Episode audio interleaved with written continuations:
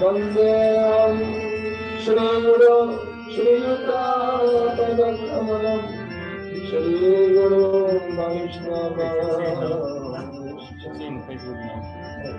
श्रीरूपं सागरजातं साधना रघुनाथं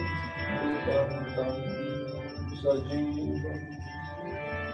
साद्वैतं सवरुतं परिजनसहितं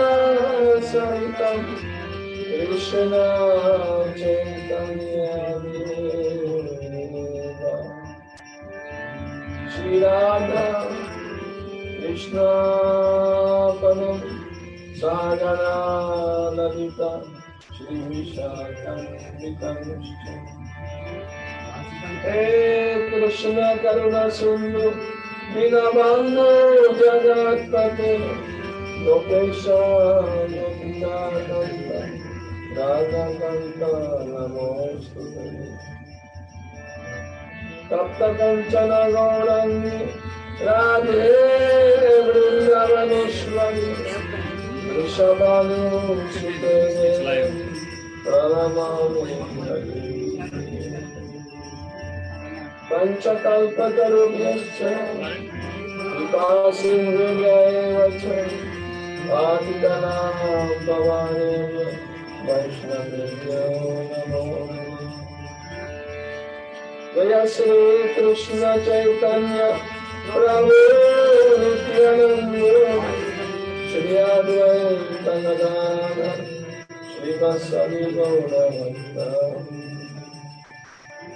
Hare Krishna, Hare Krishna, Krishna Krishna, Hare Hare, Hare Rama, Hare Rama, Rama Rama, Hare Hare. Jaya Radha Madhava, Kunjaliya.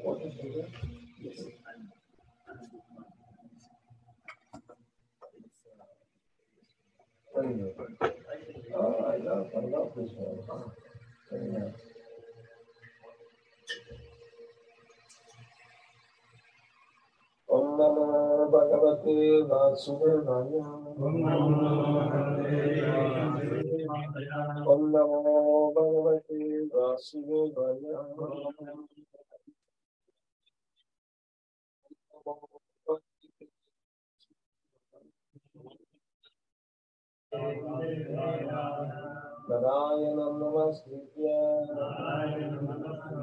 परं चैव सरस्वती देवीं सरस्वतीं व्यासं Viraya Nasta Prayam Shavadeshu Nityam Bhagavat Sevaya Bhagavat Yuttama Shloki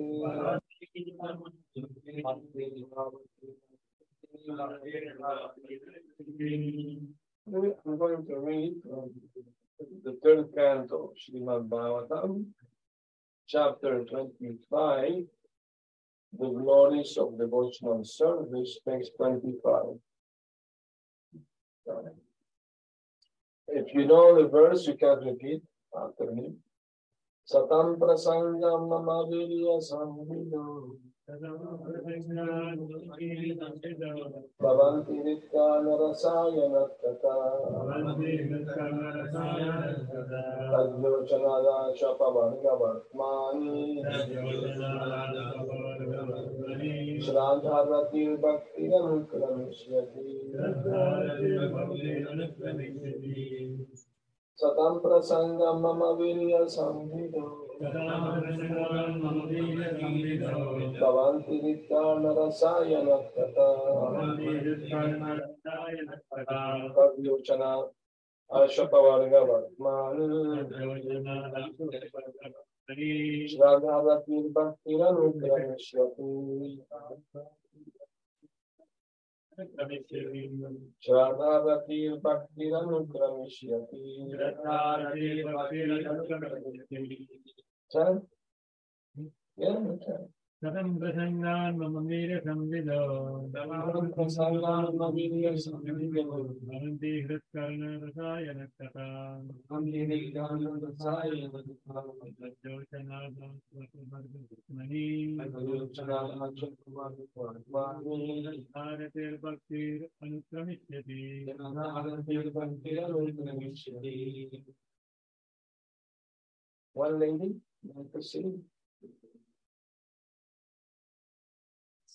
3, 325,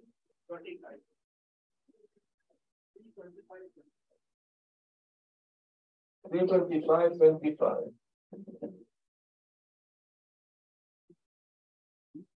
Okay.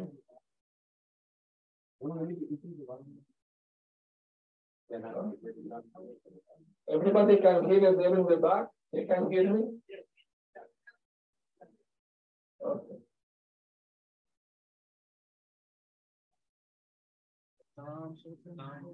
Somebody else can chant, chant, chant. Whoever wants can chant. तां प्रसन्नात् मम वीर्यसंविदो तदा प्रसन्नानन्दीय संविदो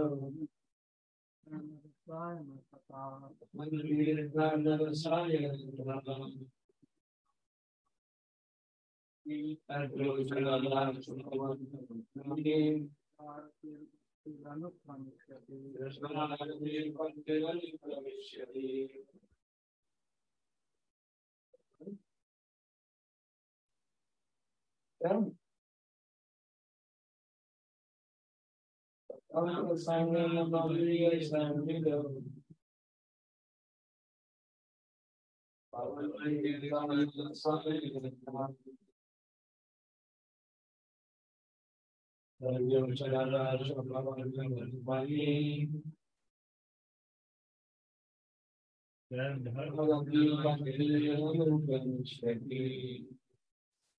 this is making a lot of noise. It's like an airplane.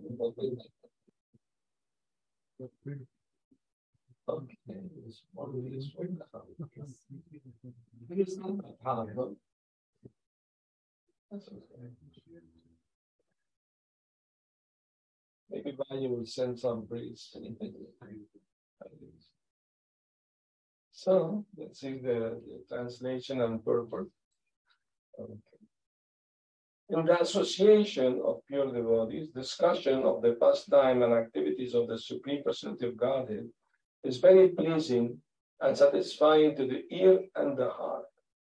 By cultivating such knowledge, one gradually becomes advanced on the path of liberation, and thereafter he is free, and his attraction becomes fixed. Then real devotion and devotional service begin. The process of advancing in Krishna consciousness and devotional service is described here. The first point is that one must seek the association of persons who are Krishna conscious and who engage in devotional service. Without such association, one cannot make advancement. Simply by theoretical knowledge or study, one cannot make any appreciable advancement. One must give up the association of materialistic persons and seek the association of devotees because without the association of devotees, one cannot understand the activities of the Lord.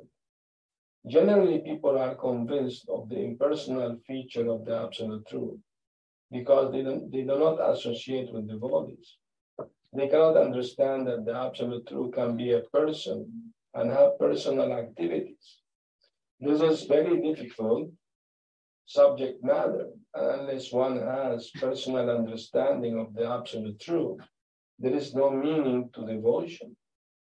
Service or devotion cannot be offered to anything impersonal. Service must be offered to a person.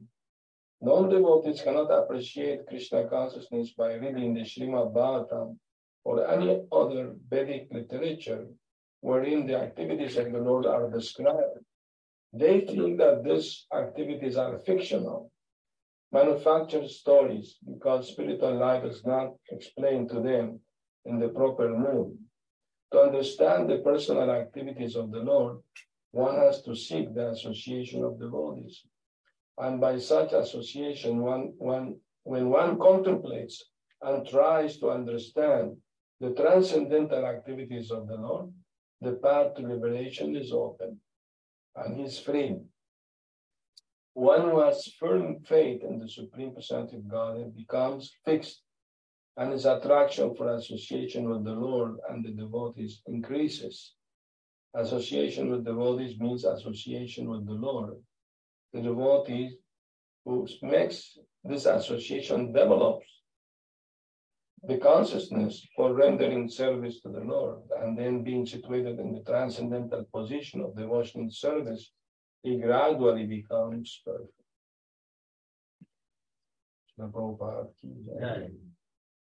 So this is a very difficult subject matter to understand God. It's the, it's the most difficult thing to understand because so many people have so many different opinions about God. You hear so many, you know, different ideas. I think God is this, God is that, you know. Or some people say there is no God. I am God, you are God, everything is God, everything is one. So many ideas are there. So that's why it's so important to seek the association of devotees who are who are fixed in knowledge about the absolute truth. The absolute truth means is always true. The relative truth is changing with the time, you know. Uh, what is true for scientists 10, 20 years ago, maybe now is different. But the, the truth about the absolute truth, absolute truth means the supreme. He, he's always unchanging, he's always the same. So he has, God is God is both impersonal and personal at the same time. But the personal is more important. Why it is more important, the personal aspect? Because the personal aspect gives us the opportunity to relate more intimately, more personally, and develop a desire to love and serve. You cannot love some energy in the air, you know, no reciprocation. The idea of love is there is reciprocation. Bhakti yoga means the servant, the service itself, and the person who's being served. No? So there's no question of impersonalism, no personality. Uh, some people mistakenly think that when Lord Krishna come to this world, he he he is impersonal, but he takes personality when he comes, and he takes uh, he take a body, material body in the mode of goodness, and then when he leaves this world, he become again impersonal. Uh, some wrong ideas are there.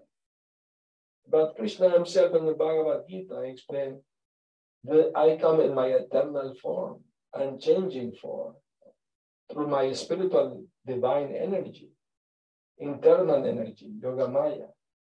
So uh, once one understands this difference, uh, there are two types of impersonalists, Mayavadi and Brahmavadi. Mayavadi, they offend Krishna because they think Krishna's body is made of Maya material.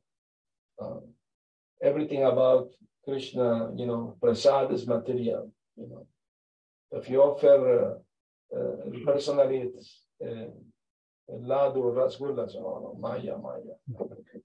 but devotee they offer to Krishna, they enjoy uh, the prasad.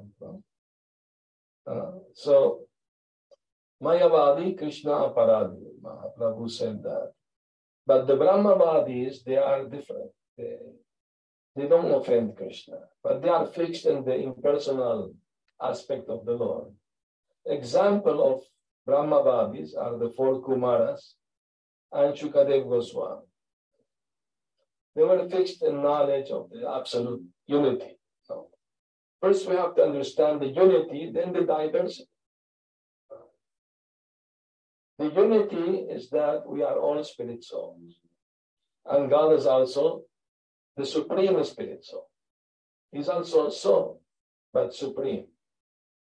We are very tiny, very small. When Prabhupada visited South America, Venezuela, uh, he had conversation with different people. One of the people was a group of, they follow, uh, what do you call metaphysics. They were they have this idea God is uh, everything energy like that. No? So uh, and uh, one yoga teacher was there also, and he asked Prabhupada, I'm a married man and very busy, you know. How can I practice spiritual life? And Prabhupada told him, Oh, you do like the devotees, chant the Mahamantra Hare Krishna. That will be very good for your spiritual life. The man said, Can you please teach me how to do it? I don't know. Prabhupada taught him to chant after him, you know, the Mahamantra Hare Krishna. A few days ago, I met one lady in the park. We were chanting, and uh, she had a dream the, the, the, day before that she would meet a monk dressed in, in, in, in saffron. So she was very emotional, excited because her dream came true. And, and uh, she was looking for some spiritual life, you know. So I spoke to her, explained the philosophy, and, and I asked her to chant the Mahamantra Hare Krishna, what you wrote for her. Uh, Pandit wrote the Mahamantra. I asked, her to repeat after me the mantra. Uh, so she did that. She was very grateful. And uh, and Prabhupada, you know, to that uh, yoga teacher to chant Mahamantra with him. And uh, there was uh, the, the leader of the metaphysical group. Um, her name was Conny Mendez. She wrote many books about metaphysics. What was, was well known. So she said, in my opinion, this repetition of the Hare Krishna mantra is some kind of self hypnotism. Like some tribes in Africa, they chant things and they got into, into some kind of trance or something like Prabhupada said, That's your opinion. But you are not an authority. Prabhupada quoted Krishna authority in Bhagavad Gita. Krishna says in Bhagavad Gita, Satatam kirtayanto mam. My devotees always chanting my glories. She said, Well, for us in the Western world, the spiritual authority is Saint Germain. That's some French philosopher, and not, not much known. And according to him, she said, we should chant the name of God, I am. Prabhupada said, I am is not the name. You know, yeah. Jehovah, Allah, no, Hari, Krishna are names, no? Adonai, uh, they have different name, different religion. Same God. God is not Hindu or Christian or Muslim or Jew. It's the same person with different names. Uh, but I am is not a name. She said, well, in the Bible, it is said that when Moses asked God, uh, if they ask me because uh, God tell him, go and free your people from slavery in Egypt. Uh, so Moses asked God, and if they ask me, who sent me, what should I say? And God said, tell them I am who I am. Prabhupada said, that's okay. God can say I am. You can also say I am, but both I am are not on the same level. If, if a, manager of a big company say I am and, and his employees say I am, they are not on the same level. She said, well, we are all, uh, in essence, we are all the same. Prabhupada said, essence means spirit, yes. We are a spirit and God is also spirit. That's true. Uh, but when God say uh, He's the supreme spirit, we are the tiny spirit. In the Bible, it is said that when God said, "Let there be creation," there was creation. But if you're hungry, you say, "Let there be chapati." No chapati. You have to sweat. You have to sweat to get the chapati. So there is a difference between you and God. She said, "Well, well." we are also evolving. One day we will become God. Prabhupada said there is no such evolution. The part, always the part, can never become the all. And the all is always the all. You cannot become the all if you are a part. She said, oh, we are never going to be one with the, with the Supreme, with the all. Prabhupada said, you are already in the all, but you are not the all, you are part of it. It's like a part of a machine. Uh, you can say it is one with the machine, the part is not the whole machine, it's part of it. It's one with the machine. Do you understand? Do you accept? She said, Well, yes, we are part of the Supreme. So Prabhupada said, Very good, bring the prasad.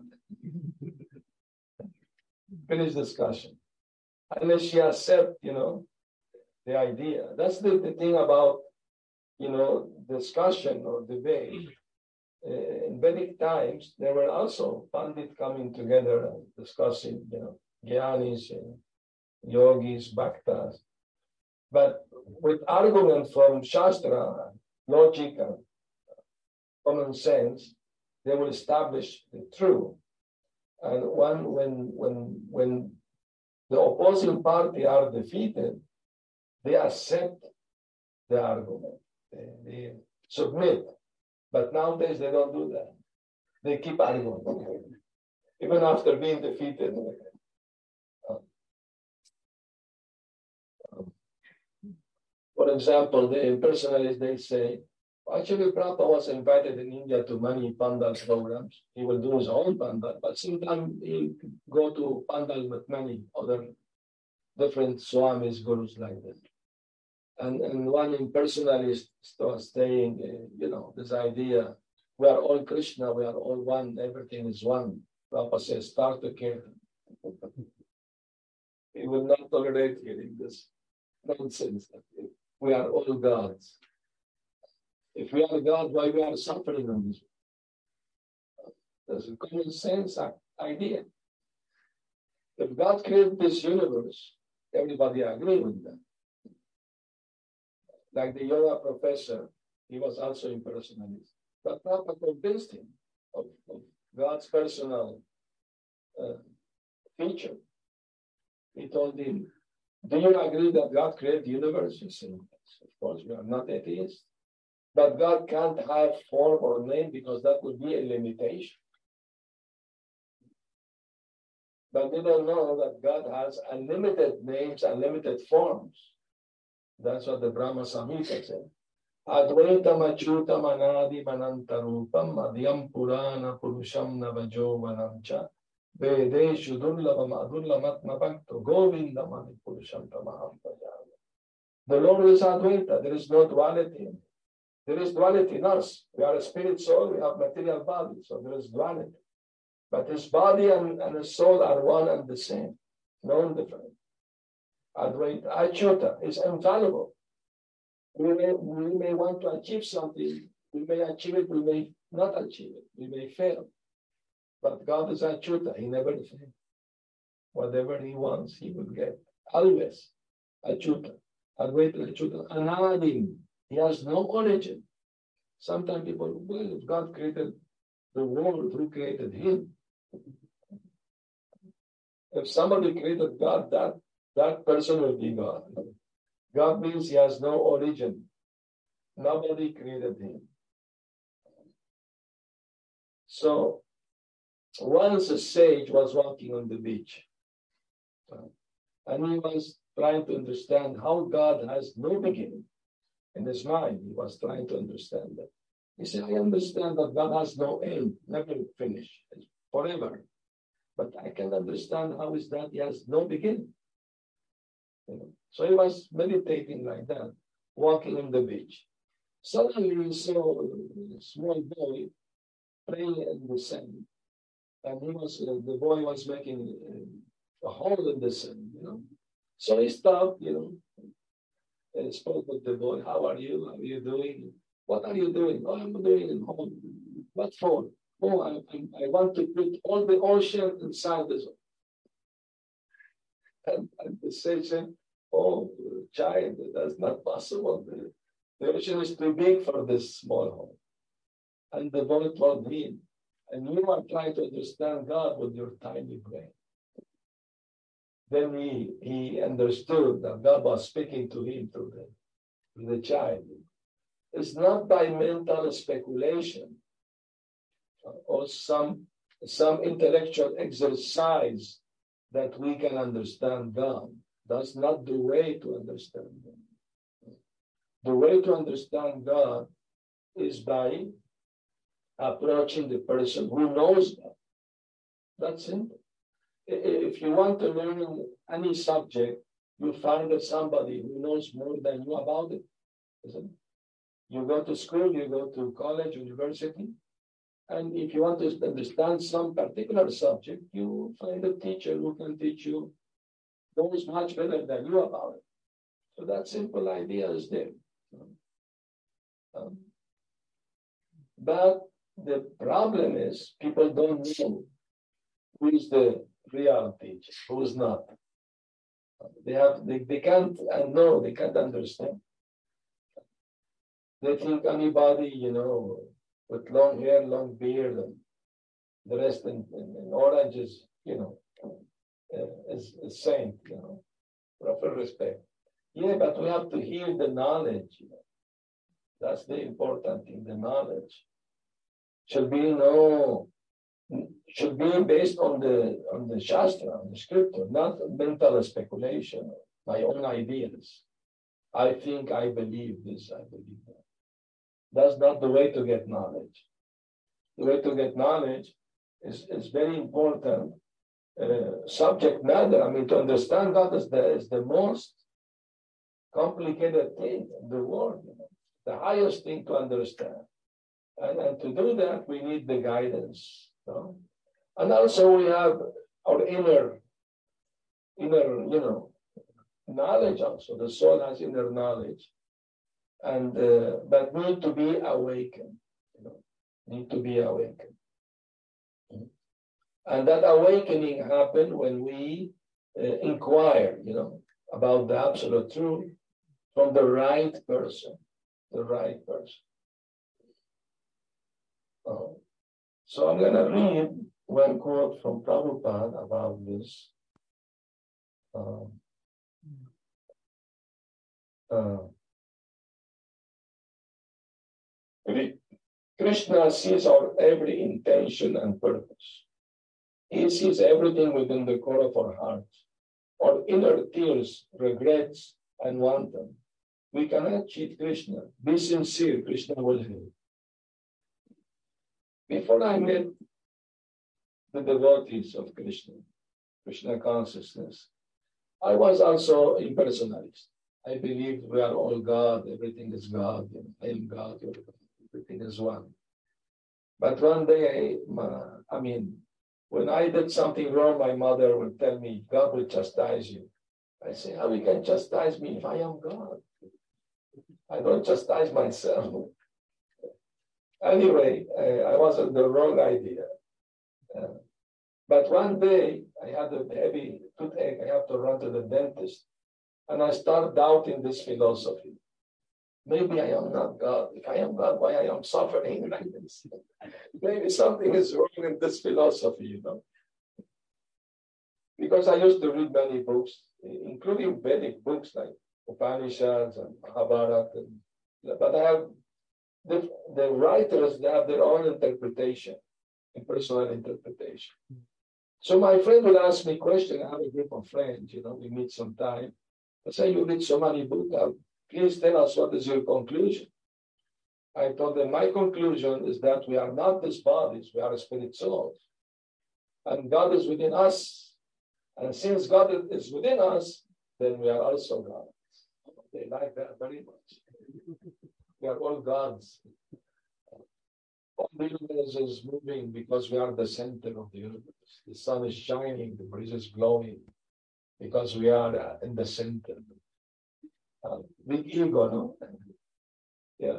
When they don't make it in material life, they want to make it in the spiritual life by becoming the greatest, you know. Uh, there's also ahankar, false ego.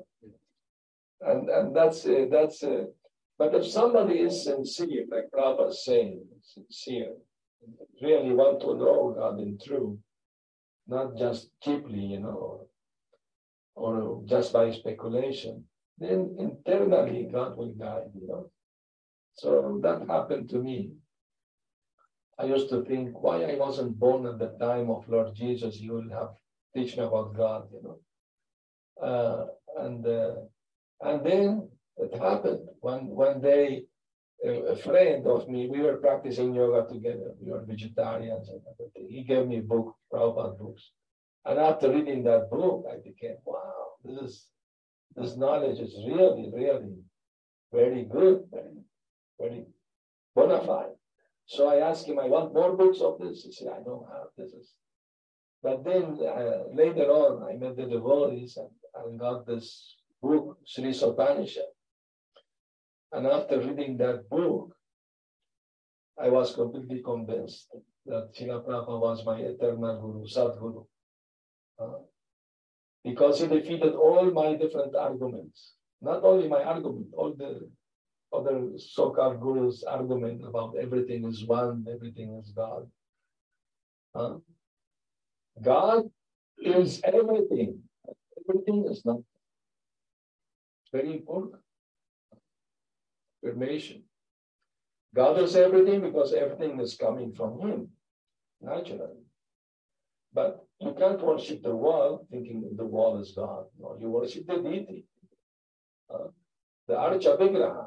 That's the, that's the authorized way of worshiping God, according to the scripture, the Shastra. So that's that's the, the idea. No? You don't follow mental concoction or uh, amongst philosophers, if they don't disagree with, with each other, they are not good philosophers. They have to disagree with each other. Hare Krishna. So, in the verse, that hearing about Krishna's activities in the company of devotees is very pleasing to the ear and to the heart. And free us from diminish our suffering. Uh, and step by step, Shraddha Ratir Bhakti Anukramisha. Step by step, or Shraddha, or faith, or attachment, Ratir, and Bhakti, or devotion to the Lord, increases step by step. The more we hear and chant and listen to the Lord's activities. So in this month of Damodar, Kartika, we are hearing uh, about the activities of Lord Krishna as a child being bound out by rope by Mother Yashoda. So, and we are getting so much, you know, enlightenment from hearing of this, uh, reading about it and discussing about it. And then we enter the, the, the complex reality that God is a person and he has his own desires. He has his own feelings, his own liking and not liking. He's a person. And he likes to perform activities. God is not uh, a tree that is not moving. You know. He's always moving. Uh, and he came to this world to enlighten us, to give us the knowledge. Uh, so, I mean to say, uh, the prejudice of our past experience uh, is, is within us and in a subtle way, and like a dust that's covering or, or the eye of our soul. You know? So our inner vision is densely covered, you know, um, with the dust of many misconceptions of separate interest. Everybody has separate interest. If you go with few people to a pond, lake, and everybody start throwing stones, it will form different, uh, what do you call? Uh, ripples. And they, they collide with each other. Yeah, collide with each other.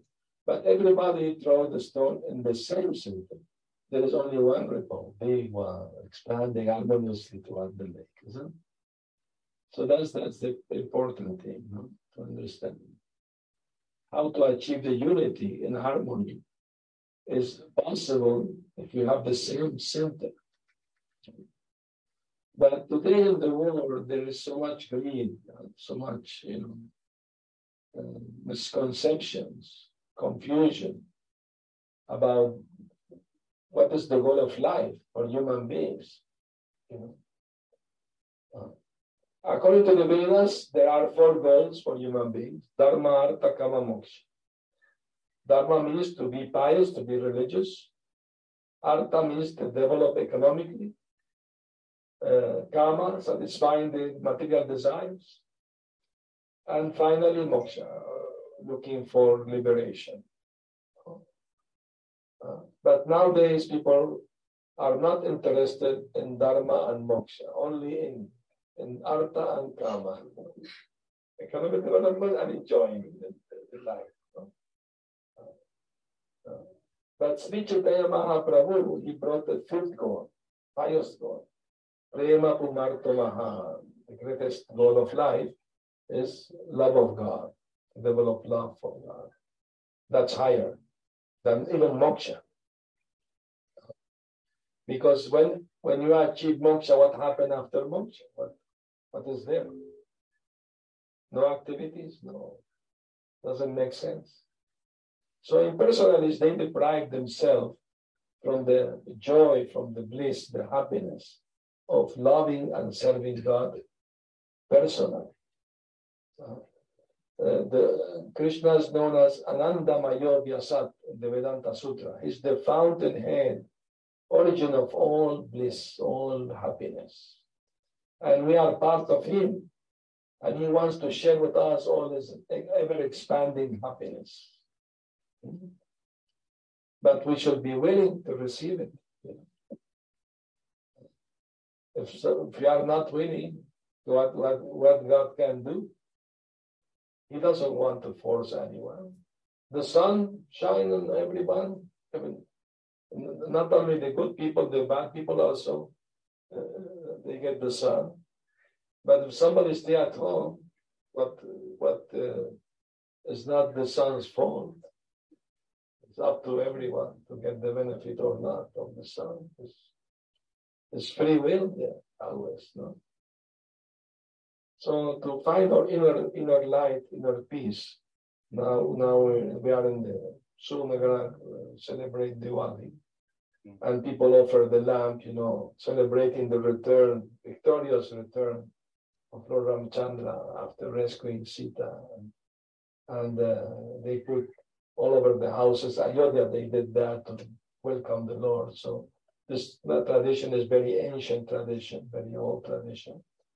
So it's very important that we also lighten our heart with the light of knowledge of, of about who are we, who is God, and what relationship we have with Him, and what happens after death, how to prepare for death. What is what should be the goal to achieve after that? People are very much uh, absorbed only to achieve material success, which is okay, not nothing wrong with that. But that is not everything. Must be something more, uh, more than this. Spiritually, speaking, human beings should not be satisfied just with the material success we should also try to find out the truth about life. And the purpose of, of being in this world, what is the purpose of having a human, a human body, human intelligence, you know? God-given intelligence. So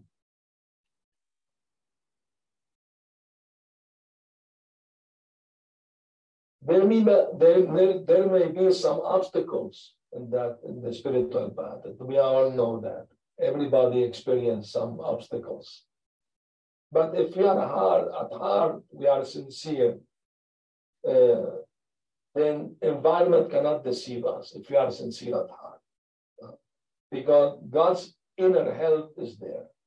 He will internally guide us if we are sincere. Uh, Nahi kalyana krit kaschit durgatim tata gacchati what we want from our innermost heart cannot be, cannot but come true because Krishna knows everything.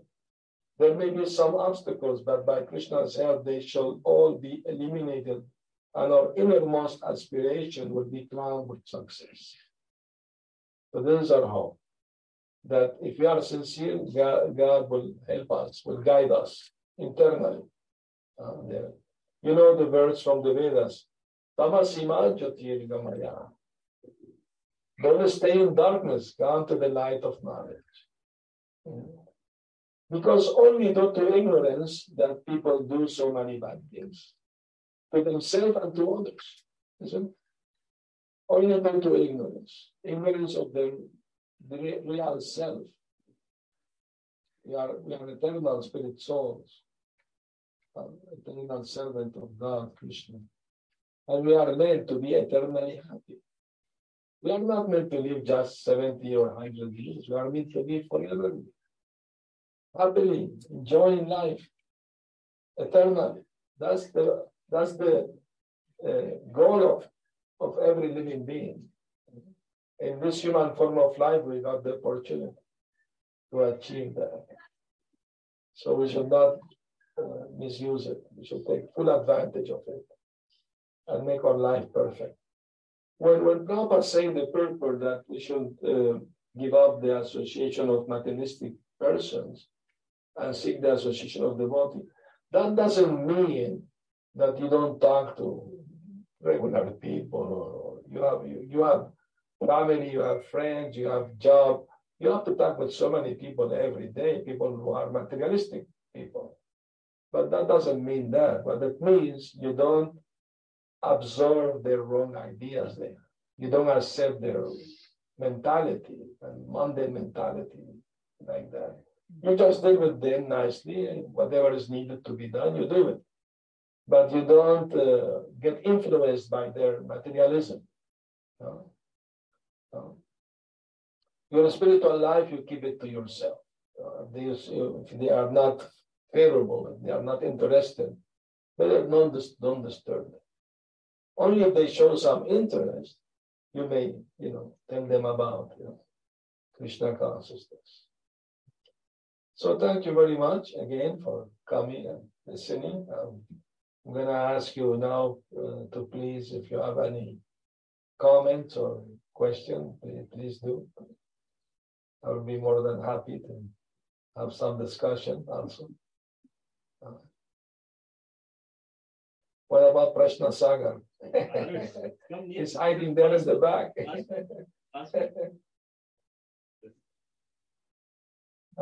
they always have good questions.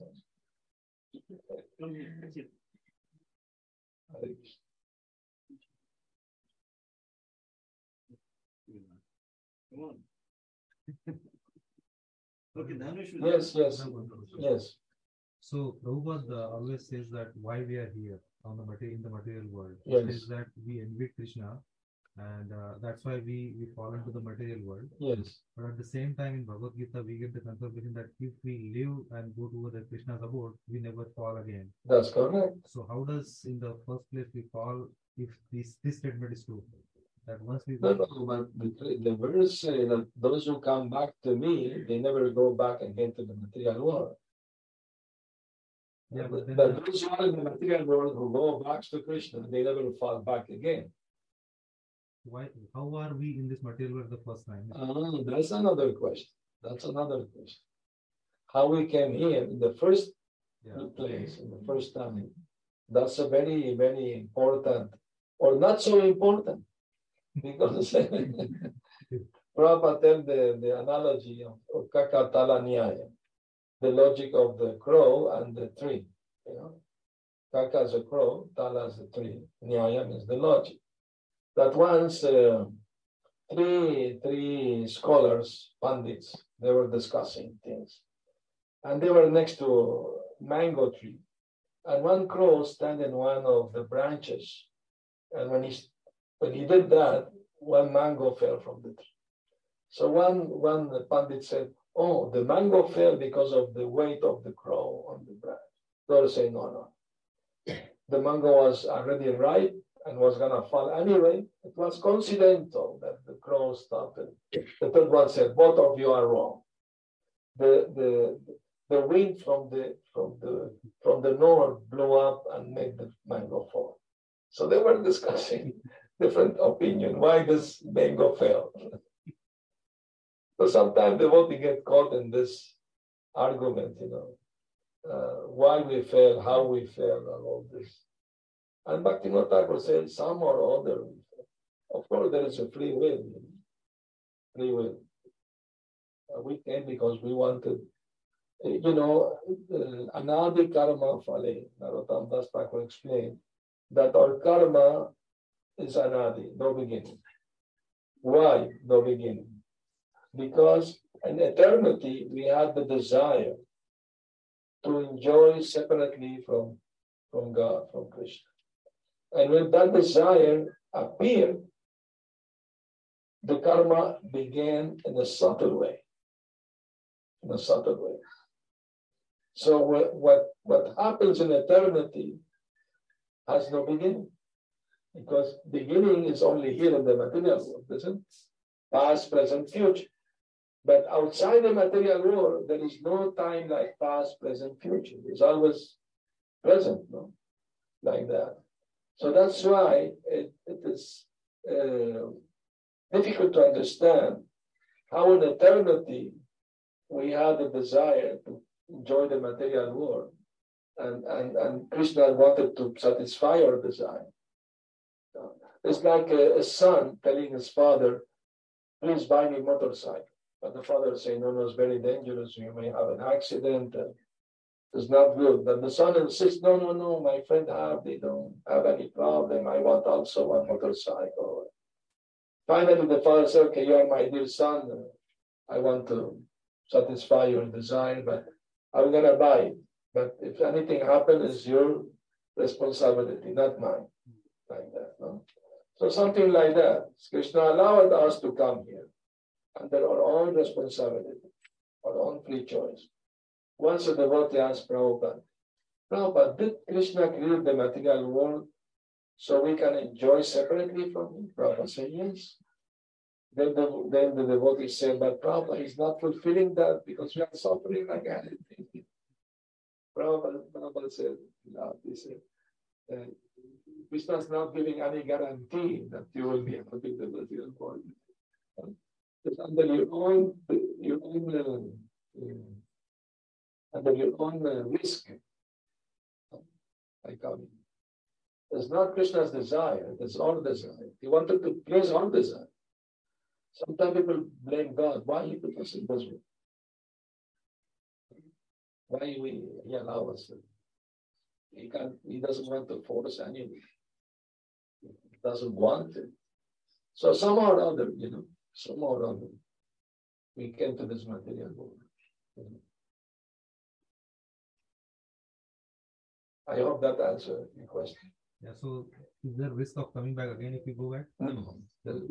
According to Bhagavad Gita, Krishna is saying those who come back to me, they don't never fall back again. That desire will not uh, Mhm. rise again. That desire to enjoy will not arise because we. We already have the experience. Learned our lesson. If, if, if a child, you know, Prabhupada was uh, having nice uh, incident with his son. Uh, the son, the small child, always wanted to put his finger in the in the fan while the fan is turning. So I was like, no, no, don't do that. It's dangerous. Don't do it. One day, uh, one of his friends was visiting him, and he saw the what's happening. You know? So the, the friend told Prabhupada something, and whispered something. So Prabhupada turned off the. And when the fan was almost stopping, you know, Prabhupada told the, son, okay, put your finger.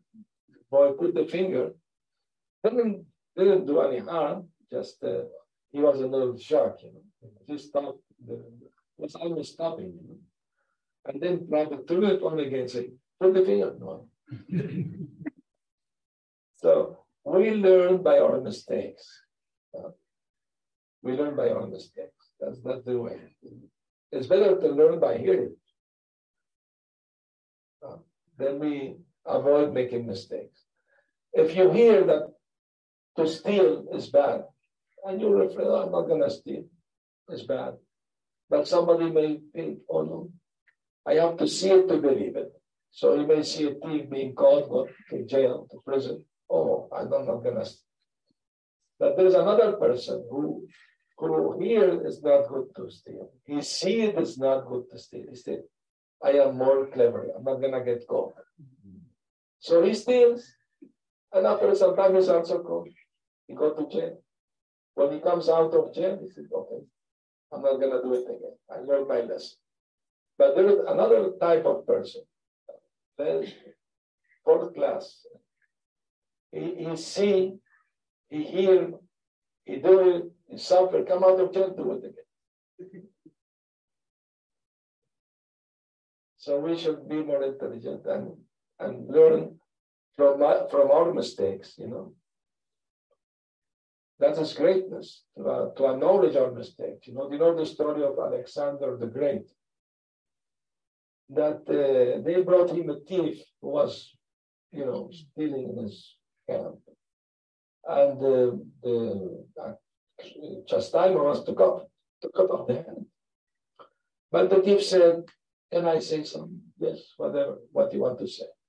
It is true, I was stealing, it's true. I deserve to be uh, chastised. But you, Alexander, you are my, my uh, senior brother. You conquer and you, you also big thief. You, but you conquer big cities, big, big countries. I'm a small team only, you know. So from the small brother to the big brother, please forgive me. And Alexander said, he's saying the truth, that he he could have hanged him, you know. But you're offending me, I'm the Alexander the Great, the conqueror. But he said, no, he's saying the truth. So that is greatness, to acknowledge one's mistake is great. One thing is to make mistake, another thing is to learn from our mistakes. So we made a mistake by coming to this world. That's true. But we are in this human life, we are able to make the rectification of our mistake. No? And that's what we are trying to do here in the spiritual life in Krishna consciousness. The past, forget the past. How we came here, some or other. What is for free will? That's important thing to know. You know? The enjoying spirit is there because Krishna is the supreme enjoyer.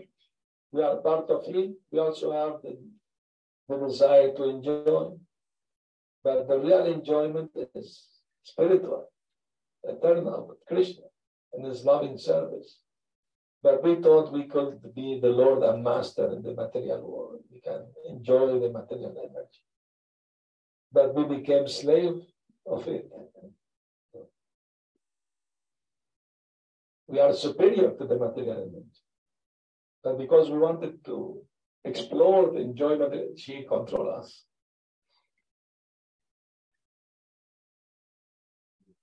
Yes. Well, I just want some clarification on Prabhupada's purport. So Prabhupada says when one contemplates and tries to understand the transcendental activities of the Lord, then the path of liberation is open. So how do we, uh, can you elaborate on what does contemplation mean and how do we contemplate practically? Because we don't want to speculate in the same sense.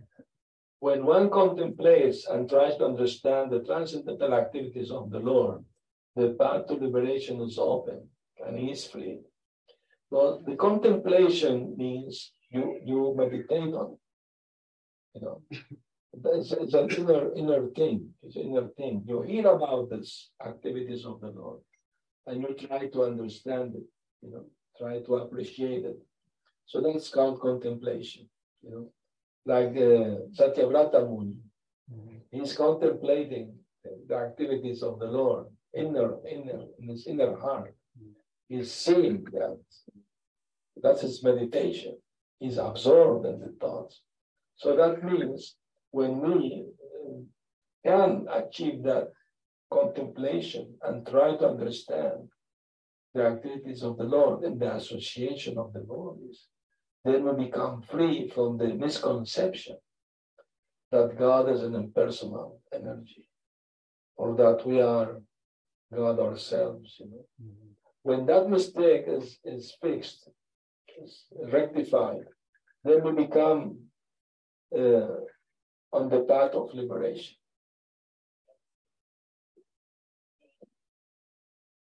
Our liberation is guaranteed because that's what Krishna says in Bhagavad Gita. Jamma karma chame divyam evam yumiti tattvataha. Taktadeham punar jamma naiti mameti sorjuna. Those who understand in truth the transcendental nature of my birth and activity. They don't take another birth in this world. They come back to my eternal abode. So that's why it's so important subject matter to understand. not artificially, but deeply means. Deeply means full conviction must be there. Because once, what is the, the outcome of understanding? I mean, what is the effect of somebody who really understands? You know, after contemplating, uh, he becomes the surrendered soul. Uh, that's the final conclusion. And he can say no to temptation. If temptation come to deviate him from the path of spiritual life, he can say no, thank you. That means he's fixed in knowledge, transcendental knowledge. That's the proof. You know. Uh, avoid uh, the deviation from the path. So, so that's the, that's what we are trying to achieve, isn't it? Krishna consciousness. So that, what that means, uh, contemplate and understand. Yes. Krishna uh, it is said that uh, if a person has even one material desire, he has to come back to this material world. Yes. To fulfill that desire. If you want to eat chocolate, next night you will eat. You will give an opportunity to eat chocolate again. Ajamila had so many desires. Yes. But at the last moment, he, um, Namabhasa chanted uh, Narayan. Yes. Right. Yes. So how did he finish all his material desires? No, no, that's not correct. Let me explain to you. When Ajamila, he, he was going to die, and Yamadutas were going to take him to, to hell to suffer from all his sinful life, sinful activities. He chanted Namabhasa, like you said, that's correct. Uh, he chanted offenselessly the name of the Lord, Narayan. He was calling his son. He put the name Narayan to his son. But then what happened was that after repeating the name of his son, you know, Narayan, Narayan, he remembered the original. Then Narayan sent the Vishnudutas to stop the Yamadutas from taking him to hell. But that, that doesn't end there. He was free to go from going to hell. He had to do something more to achieve, you know, the full mercy of the Lord. So after that incident, after he heard the discussion between Yamadutas and Vishnuduta, he left home and went to live in Haridwar in the temple of Lord Vishnu and the rest of his life in devotional service. Then he went to Vaikuntha. He, he had to do some extra work, you know, after, after being freed from going to hell. But by hearing the Vishnuduta, I became enlightened. So he understood I was completely fallen and wrong, and he understood his reality. So he did something to rectify his own, most of his life mistakes. But he was fortunate to do that. Um, he heard the conversation. Yeah, he did a conversation and he was enlightened. The knowledge the Vishnudutas will speak. That's what really changes heart. Doesn't it? It's all about changing heart. To understand the truth, to accept it, then you have the conviction. When you have the conviction, you act upon it. And when you act upon it, you become self realized. You understand? This is the real thing. I don't want to deviate from this. And that means effort. You have to make everyday effort to remain fixed. That's the challenge, you know. That's the challenge we get in the spiritual life. How to remain fixed. Because when you want to awaken a child uh, to go to school, you know, parents have to do that to wake up the child. And sometimes the child is already awakened, but he then he is faking that he's sleeping. So it doesn't matter how you move, he will not wake up because he's already awake. Understand? So the same way, uh, when the, when we are really awake, you know, it's not enough to be awake. You have to remain awake. Somebody can awaken you, You hear the Shastra, you hear the Guru, the Vaishnavas, but the challenge is how to remain fixed in the knowledge, not to go back to sleep again, or to fake I'm sleeping. Yes. Question that why would we want to come to the material world if we're with Krishna? Well, I mean to say, uh, Krishna gives freedom to the soul to choose whatever the soul wants, you know. So obviously we, we haven't made our mind completely to be with Krishna yet. Understand? If we really have made our mind to be with Krishna, we will not have come to this material world. So we, we were not, uh, we were uh, undecided yet so to speak. In eternity, we are undecided yet. We want to be with Krishna, we want to come to the material, we are undecided. And from that situation, it's called the uh, Tatashta Shakti.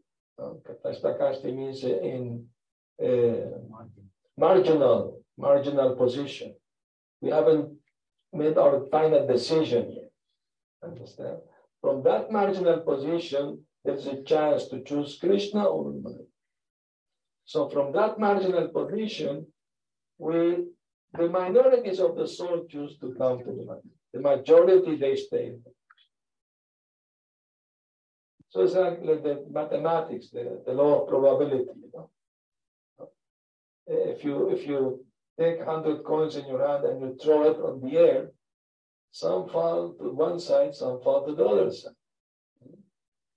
The mathematics, law of probability.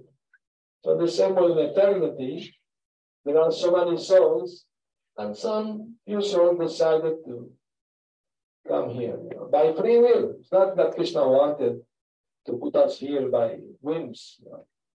No, we wanted to. And Krishna wanted to please us. Uh, but it was our choice. So we were undecided yet. That, that's what happened. That's called Tatashta Shakti, marginal position. You can choose one way or the other. And there are those who are Nityasiddha. They have definitely decided to be with Krishna. Uh, those who are always there with him because they made the final decision to love and serve Krishna. Those who are undecided yet, some of them came here, like us. But now we have the chance to go back and never fall back again. Yes. How do you know these births are lost? How do we know? These births are lost. Uh, we don't know. We'll get liberation next life. I don't know. How can you be sure? That's up to Krishna. I mean to say the Buddha is not worried about his liberation. Why?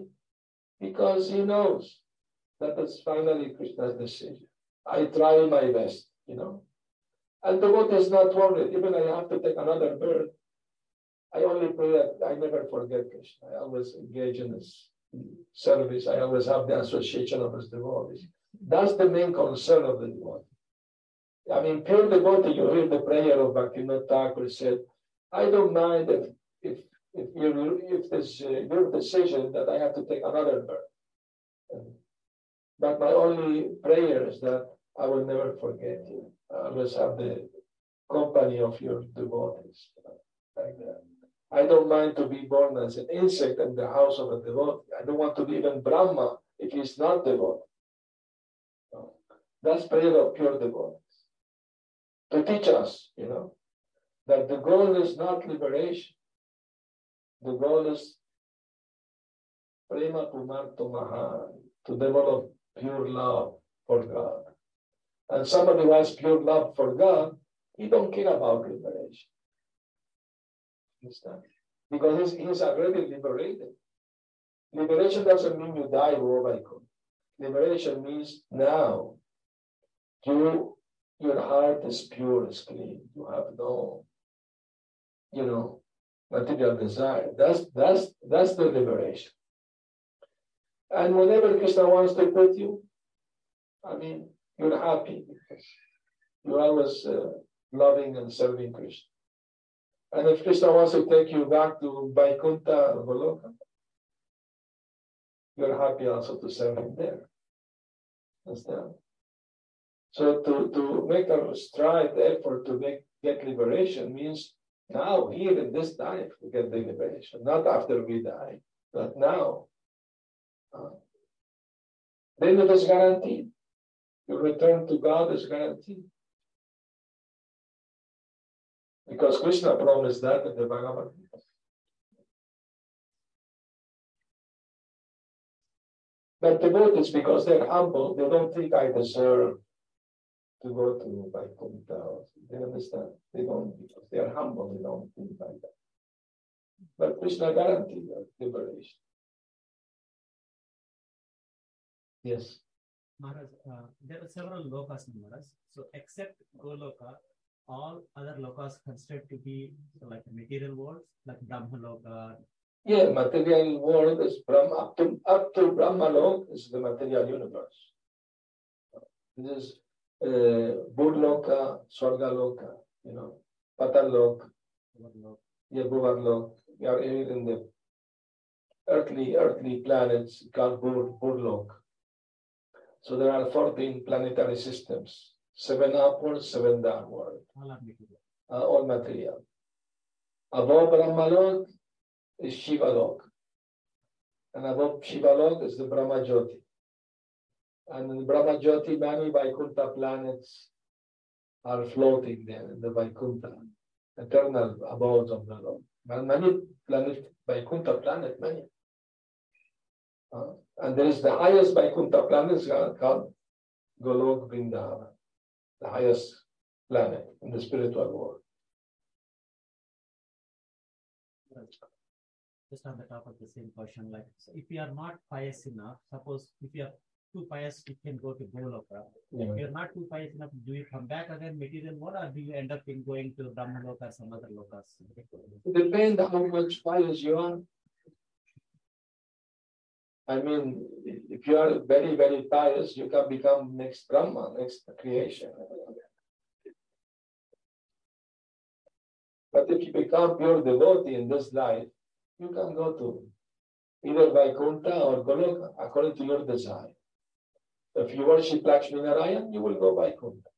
If you worship Yashoda and Krishna and Damodar and Radha Krishna, you will go Goloka. Depends on your desire. Yes, Vishnu yes. Um, so the other day you mentioned that Lord Shiva has the qualities of being eternal and omnipotent.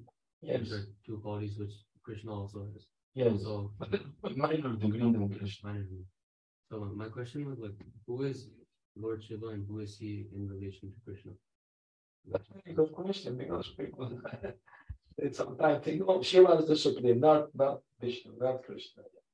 And the devotees say, no, no, no. Shiva is not the supreme. Vishnu is the supreme. That's a waste of time.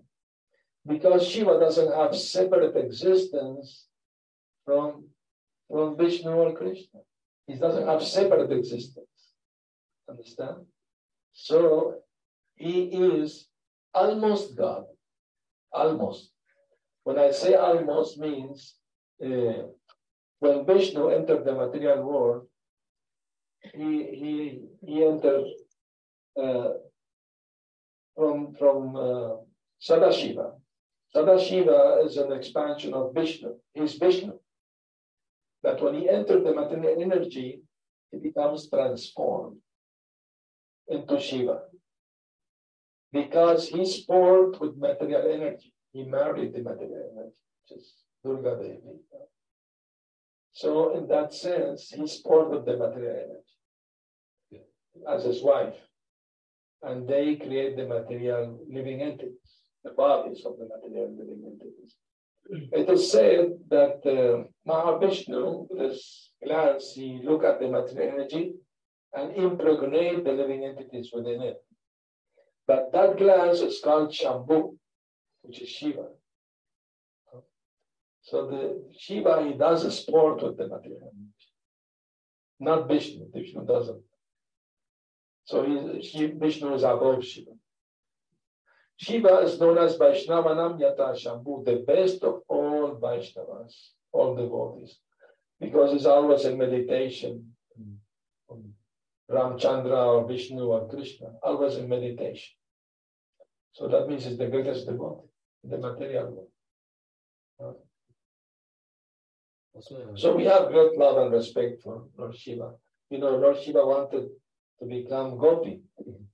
Uh, he went to Vrindavan, and was uh, asking help Purnamasi Yoga Maya. I want to, to see the Ras Lila of Krishna with the gopis. And Purnamasi said, with the male form, not possible. You have to become Gopi to see. He agreed, so she asked him to take bath in the Kunda. And he came out as a girl. And he was hiding in the bushes, looking at the dancing of Krishna with the Gopi celestial. Beautiful. But Krishna stopped the dance. He said, Somebody here is hiding, should not be here. Gopis find who's hiding. And they found a little girl, Shiva. And they start asking questions Who are you? What is your name? What village are you from? Who's your father in law, mother in law? They could not, Shiva could not answer any big question. So they were, they were, they were uh, snapping. You a spy of Kamsa who sent you here?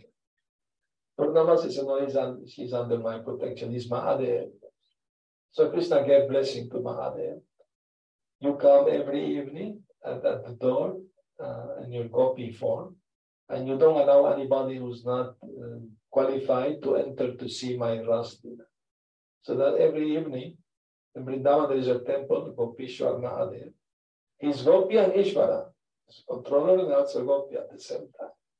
And so they in the evening they put the, you know, veil, sari, and nose ring and or bracelet, everything, to get ready to go do his seva for Krishna.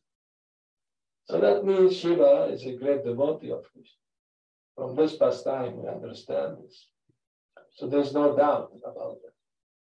But for some reason, I don't know why, some devotees of Shiva, they want to run. No, no, it's only the supreme. Like that. They don't understand. He is, there is no difference between Krishna and Shiva in the sense Shiva is part of Krishna. It is part of his identity, but in a different way. It's like the milk touched by by Emily becomes uh, curd. Isn't? So the same way, in Shiva, when he enters the material world, there is some transformation. So he, ha- he has 84% of Krishna's qualities. We only have a know, pure state, 78%. Even Vishnu Narayan has 93%. 60 of those qualities. Only Krishna has four qualities, not even Shiva or Vishnu or Narayan has. And that is his beautiful form, which is all attractive, Madan Mohan. The sound of his flute, um, um, Madhurya, is, is Prema Madhurya, is surrounded by the gopis who love him so intensely, so much. And Lila Madhurya, sweet, beautiful, chi- chi- childish pastime. Very sweet. Only Krishna has this. Yes? Is Ayodhya one of like Vaikuntha? Yes, Ayodhya is a Vaikuntha planet where Lord Ramchandra lives eternally with, Sita and Lakshman and all his devotees, you know, Shatrughna, Bharat, and and everyone else, all the inhabitants of Ayodhya live there with him happily forever. You wanna go there? Depend if you are more attracted to Krishna, you go to Krishna. I had another question on why was it that Lord uh, Lord Krishna set up his kingdom in Dwaraka, and why did he go to Dwaraka after his pastimes in Vrindavan? Oh, there are many reasons for him to do that. Uh, I mean, the practical reason, the practical, the, the, the, the spiritual highest reason is that when Krishna comes to this world, he doesn't come alone. He comes with his abodes from the spiritual world. So he has three abodes, the, the Goloka, which are Vrindavan, Mathura, and Dwarka. So he bring with him along those abodes. But Dwarka was not manifested at certain point. So when he moved from Mathura, from Vrindavan to Mathura, and he killed Kamsa, uh, the father-in-law of Kamsa was Jarasandha. So he, his two daughters were married to Kamsa. So they became widows. So Jarasandha became very angry at Krishna uh, because he killed the, the son-in-law Kamsa. He was also Asura, both of them, demons. So he was attacking Mathura.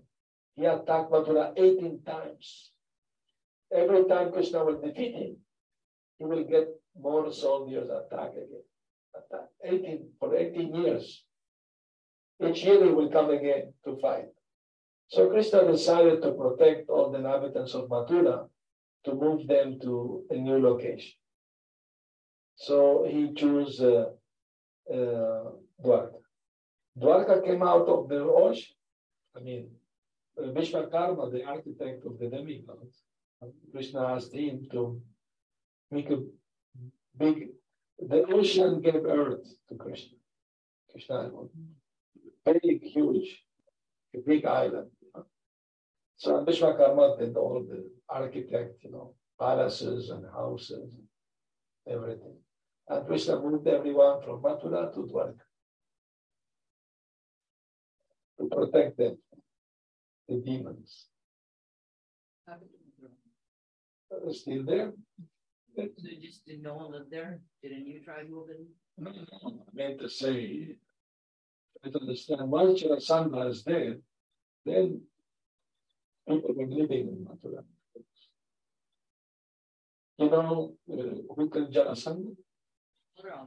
No, Bhima. Bhim, Bhima, Bhimsen killed Jarasandha. Like Krishna's instruction. Jarasandha was very difficult to kill. Was very strong, very powerful. And, and Krishna, Arjuna, and, and Bhim, they disguise the same as Brahmanas. And because they knew he was a Vedic Asura, he would like to give charity to the Brahmanas, although he was demon. So they approached to ask for, um, for the alms. And uh, he said, just by looking at you, I know you are not Brahmins, you're Kshatriyas. There's a mark on your shoulder of your bow, and your body is very big, strong, so you're like Brahman. But since you came disguised as Brahmana, ask me anything, I will give it to you. And uh, Krishna said, we want, one of us want to fight.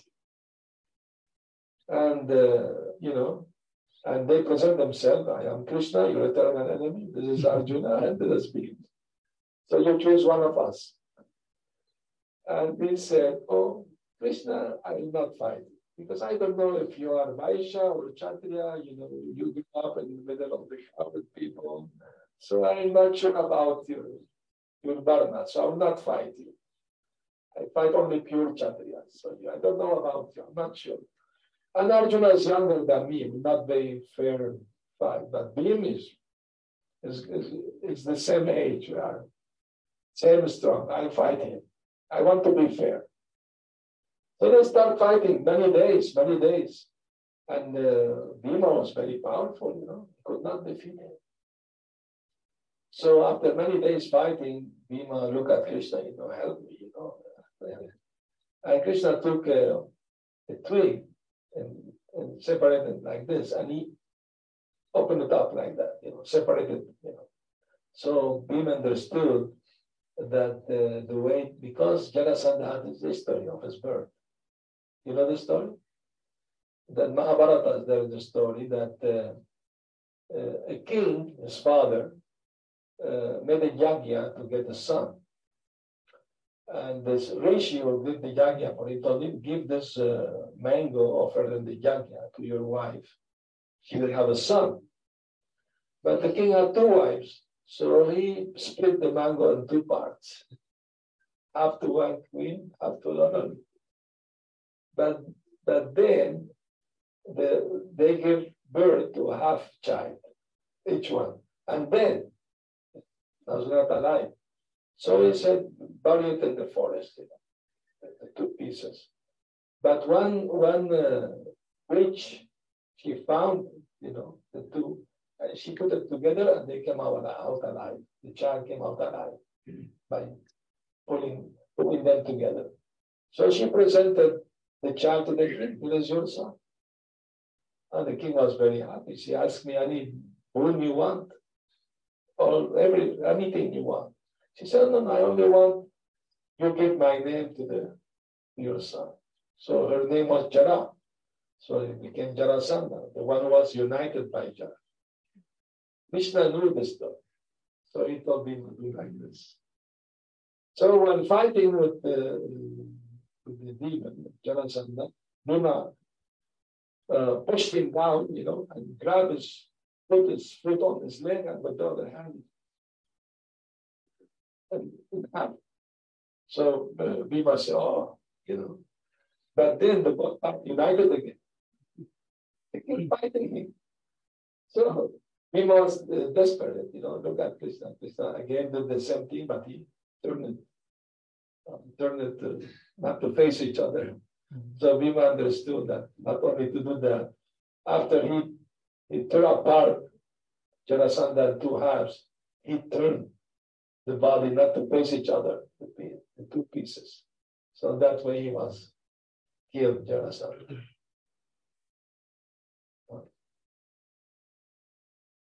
Hare.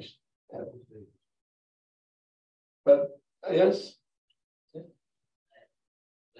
in, this material universe, there are 14 planetary systems. yes, This Goloka is also a planetary system. There are millions of planets in this. yes, there's a planetary system, Bhurloka. So Goloka means this only one earthly planet or there are other earthly planets? There are many other planets. It's a system of planets.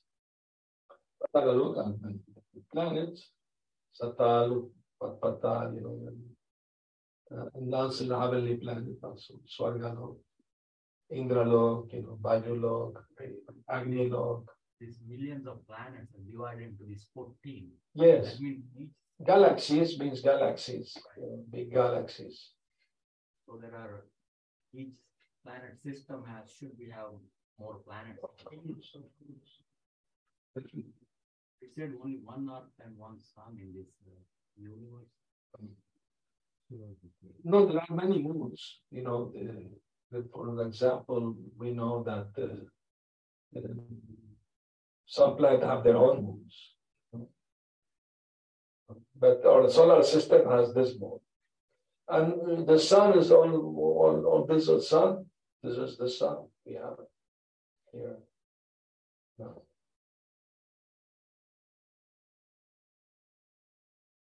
Prabhupada said there is only one sun. At least for us, at least for us, it's one sun.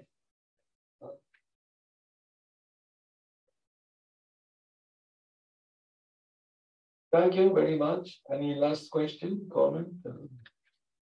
Agree, disagree? Very good. Thank you. Hare Krishna, Prabhupada, Jai, Premanandi. Bhakti Sundar Goswami Maharaj ki.